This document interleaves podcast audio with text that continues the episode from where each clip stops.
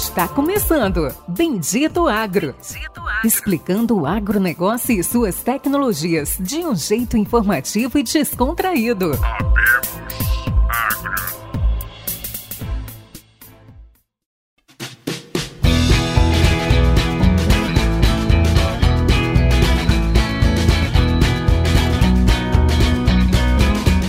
Olá a todos os nossos amigos e ouvintes. Está começando agora mais um episódio do Bendito Agro. Bendito Agro, Agronegócios, o seu podcast de conhecimento em mercado, inovação e tecnologias que envolvem aí preço, clima, entre outros fatores que envolvem o agro do Brasil e do mundo. E hoje estamos com o nosso, né, nosso parceiro, com o nosso amigo Lucas Martins, que é sócio fundador da Bases Agro, que é situada em Sorriso, a capital do agronegócio brasileira, e também tem outras filiais aí pelo Brasil e pelo Mato Grosso. Lucas, dá um oi para os nossos ouvintes. Olá, Périx, olá pessoal. Vamos bater um papo aí breve sobre o mercado. Fantástico. Então, pessoal, como sempre falo, essa aqui é uma série especial que tem um foco em agronegócios, é uma série mais curta, de 10, 15 minutos, peço para vocês compartilhem, curtam, compartilhem no grupo da família, dos amigos, dos agricultores, dos vendedores de semente safado, dos vendedores de químico, dos corretores, compartilhem aí, ajudem o projeto Bendito Agro, projeto meu e do Luciano, projeto privado, e a gente sempre tenta levar o que existe de melhor de conhecimento e informações para vocês. Então vamos lá, Lucas, vamos pegar a notícia quente do momento, né? Eu tô, hoje eu estou em Nova Mutum, Lucas em Sorriso, produtor está reclamando que não consegue colher porque está chovendo muito aqui no Mato Grosso e tem produtor que não está colhendo nada no Mato Grosso do Sul. Quero que você comente um pouco do que está impactando ah, o clima no, nos preços. Sim.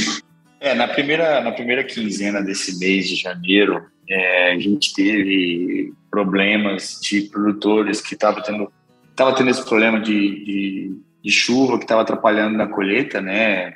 Excesso de chuva ou até mesmo aquele que teve que a soja ficou mais tardia a colheita justamente por conta da falta de luz, enfim, nebulosidade e, e isso, essa soja que estava tá, sendo estimada, prevista de ser colhida mais cedo, ela acabou retardando um pouco e, e demorou um pouco mais para ser colhida. Mas hoje, né, a gente está falando aí então, no final de janeiro, a, a colheita no Mato Grosso aí tá, tá evoluindo bem, tá, tá, indo, tá indo rápido agora.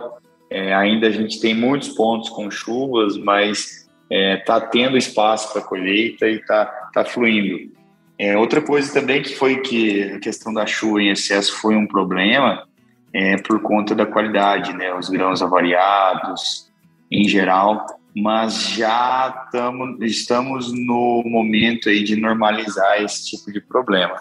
É, aí, né, a gente tem no do Mato Grosso do Sul para baixo aí, né, Paraná, Rio Grande do Sul, é, boa parte da Argentina sofrendo bastante com a seca, impactando muito no, na primeira safra de milho e também na, na safra de soja, né? E esse que está sendo impacto principal é, esse impacto do clima está dando uma esquentada no mercado no termo, em termos de preços, né? O mercado tá, os preços estão subindo bastante. No começo do plantio, lá na, em setembro, outubro, meado de novembro, o mercado estava bastante otimista, né? Com plantio indo bem, é, os mapas climáticos bem, bem desenhados, né? Tudo expectativa de safra super cheia no Brasil, mais um grande recorde, né, em torno de 145 milhões de toneladas só aqui. Só que por conta desses problemas aí que eu falei, isso acabou impactando bastante e, e vamos ter grandes cortes na safra safra paranaense, na safra gaúcha e na Argentina. Isso vai impactar bastante e isso que está fazendo o mercado subir, subir, os preços subirem principalmente na Bolsa de Chicago. Fantástico. Então, muita coisa está acontecendo. E bacana, né? Eu acho que assim, eu vou fazer a pergunta que todo mundo te faz, provavelmente, né, Lucas? Como é que tá o produtor rural neste momento? Como é que ele vê Né? Então, assim, ele está vendido, ele está esperando. Eu sei que o produtor, né, por exemplo, Mato Grosso do Sul decretou estado de calamidade para que os produtores acionem lá o risco agrícola. O que, que ocorre, né? Eu, me explica um pouco de como que está o mercado futuro. Está todo mundo vendido, está todo mundo comprado? Conta um pouco para gente.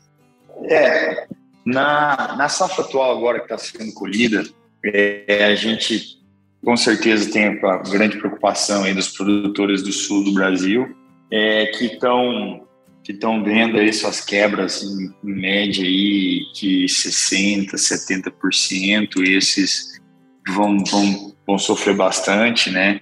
Mas falando, por exemplo, aí do, da, da safra boa que a gente tem no Mato Grosso, apesar desses problemas de chuva, é, nesse momento esses produtores eles estão segurando as vendas, tá? Falando do que já foi feito para essa safra, no histórico eles estão um pouco atrás do histórico de, de percentual vendido. Claro que a gente não pode comparar com o ano passado, porque o ano passado foi um ano atípico, né? Quando a gente tinha preços que jamais haviam sido vistos na história e o produtor vendeu bastante. Mas esse ano, nesse momento atual, na verdade, o produtor rural está segurando as vendas, porque ele está esperando bastante ver como que vai acontecer a safra do sul do país e a Argentina também. É, a gente sabe agora no último relatório do, do Departamento Americano de Agricultura, fica um pouco claro de que é, o Departamento Americano ele foi um pouco conservador ao reduzir as safras, porque é, até de certo ponto a gente tem que entender, né? Porque talvez é, é cedo demais para eles fazerem um corte muito grande, pode ter um impacto além do, do, do real no mercado e também, às vezes, você precisa ver a, a colheita evoluir para ter um, um, sentimento maior de qual vai ser o real, né? Uh, e por conta disso, o governo americano, uh, o, Departamento Americano de Agricultura, ele, por exemplo, ele considerou uma quebra no, no Brasil e Argentina um, um acumulado de 8 milhões de toneladas. É, quando esse volume aí, é, por exemplo, as trades, consultorias privadas e tudo mais, consideram que isso aí pode ter uma quebra de mais 6 milhões de toneladas. Isso pode ter um impacto muito grande no mercado. Há quem diga que essa quebra pode ser, é, essa redução pode ser de mais 8 milhões de toneladas, além dessas 8 que já, que já foram consideradas entre Argentina e, e Brasil. Então, é, por conta disso, o produtor rural ele está aguardando, ele acredita que o mercado pode subir. É, olhando para esse, para essa situação aí, realmente faz sentido o produtor segurar. Eu, se eu tivesse, se eu fosse produtor rural nesse momento, eu seguraria mesmo. É, só que tem um ponto, né? A gente não sabe até que ponto faz sentido os preços irem muito acima disso que está agora. Tem uma outra outra variante muito importante é, é, o dólar, né? O dólar nesses últimos dias tem desvalorizado, só que a gente sabe que a gente está num ano eleitoral. Todo ano é difícil no Brasil, né? Ano eleitoral é pior ainda, né? Falando, falando de câmbio. Então, é um mercado bastante difícil de você acertar uma coisa. Uma coisa que a gente pode considerar nesse momento, né? Que desse momento não, tem, não temos viés baixista, né? É, então, por conta disso, o produtor rural está segurando as vendas. O produtor rural vem, vem bem capitalizado da safra passada e por isso talvez ele tenha uma necessidade menor de, de vir as vendas agora na, na, na boca da safra, né, como a gente chama. E também tem uma outra questão, né? É, por conta dos, dos insumos em preços bastante elevados aí para a próxima safra, os produtores também estão buscando aí o melhor casamento entre venda de soja e compra de, de insumos em geral, que seja uma condição mais interessante do que tem hoje em dia, né? Então, por esse motivo, o produtor está segurando mais as vendas.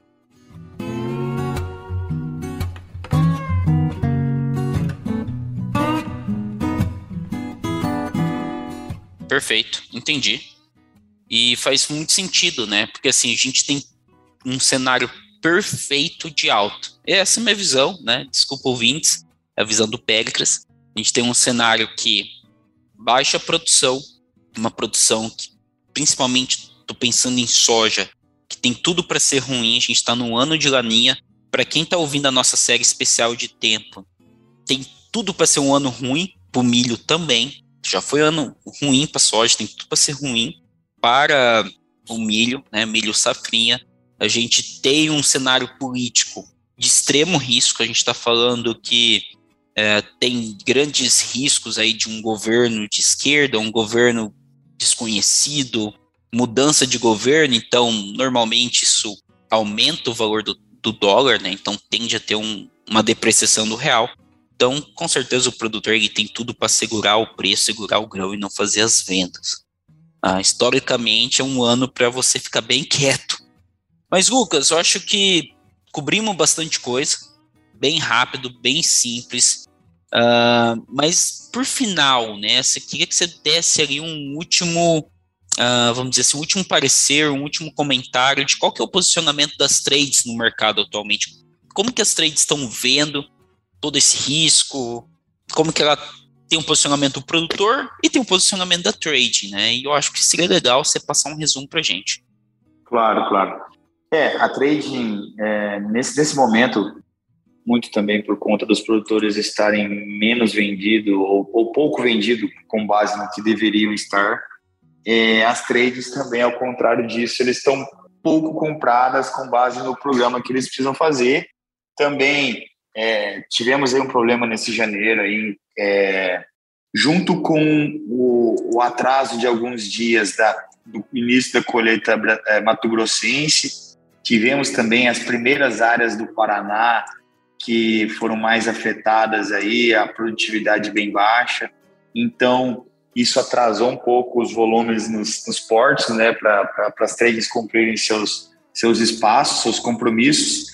E aí eles as tradings em geral vieram, algumas trades, desculpe, é, vieram para o mercado aí levando prêmios do interior para tentar originar. É, o fato também de os produtores estarem segurando as vendas, isso está fazendo com que os prêmios no Brasil subam, porque a gente sabe, as empresas têm aí seus ativos, né, seus armazéns, suas fábricas, os terminais portuários em geral, e elas precisam é, fazer girar esses ativos. E, claro, né, o Brasil precisa exportar volume e, enfim, nesse momento o produtor não está vendendo e as tradings estão é, bastante é, fazendo o que podem para tentar ativar a comercialização, né, em geral. E, e, enfim, de certa forma, podemos dizer que algumas empresas estão preocupadas também por conta dos, dos contratos que elas têm com, com as ferrovias, é, que acaba que se não fizerem os volumes contratados, o custo é o mesmo, então precisam girar. E isso aí é um fator que no momento está bastante preocupante, esse sentimento que a gente tem em geral conversando com, com todas as trades. É, o produtor é, ele deve vir para vender aí, pelo que a gente conversa com bastante gente, né, com bastante cliente, enfim. Após a colheita, devemos ver um produtor mais ativo na venda e com isso as tradings podem respirar um pouco mais aliviada, mas mesmo assim é, a gente está falando de volumes gigantes que eles precisam fazer e por conta disso não devemos ver mercado mais um mercado devagar, né? O mercado precisa rodar e ele vai ter que rodar e é isso que a gente espera. Não, perfeito. Então a gente tem um, um cenário aí, acho que, a meu ver, né, tudo parece que tudo parece nos guiar para um aumento dos preços, né? Bom, isso é só é só uma é só um palpite aqui de um podcast. Mas, é. não, do meu, né? Podemos... Tô falando do meu palpite é... do Pericles aqui, né? Não tô, não tô colocando palavras na boca do Lucas, né? Nunca se sabe o que pode ocorrer. claro, claro. Não, mas você tem razão. Lucas, muito obrigado. Foi fantástico, simples, rápido, preciso, bem objetivo. Que você precisar, conte comigo, conte com o Bendito Agro. Você tá convidado, vamos continuar essa série. Muito legal. Com certeza. Então, e é isso aí. Obrigado a todos os ouvintes, a todos os os parceiros, amigos que estiveram com a gente neste episódio. Obrigado, Lucas. Fica aí um. Obrigado, Péricles. Quero mandar um abraço a todos. Vamos sim é, nos encontrar novamente muito em breve para a gente continuar a linha de raciocínio sobre o mercado em geral e ver como que vai ser os próximos episódios. Fantástico. Obrigado, Lucas. Obrigado a todos e até o próximo episódio.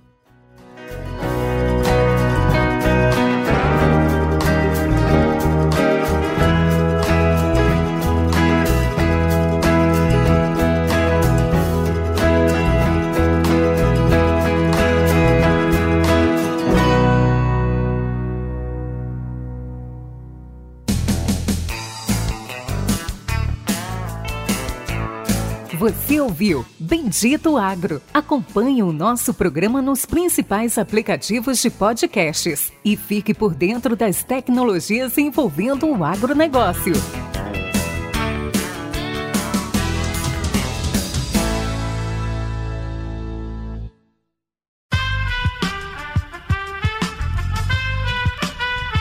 Esse podcast foi editado por Aerolitos Edição Inteligente.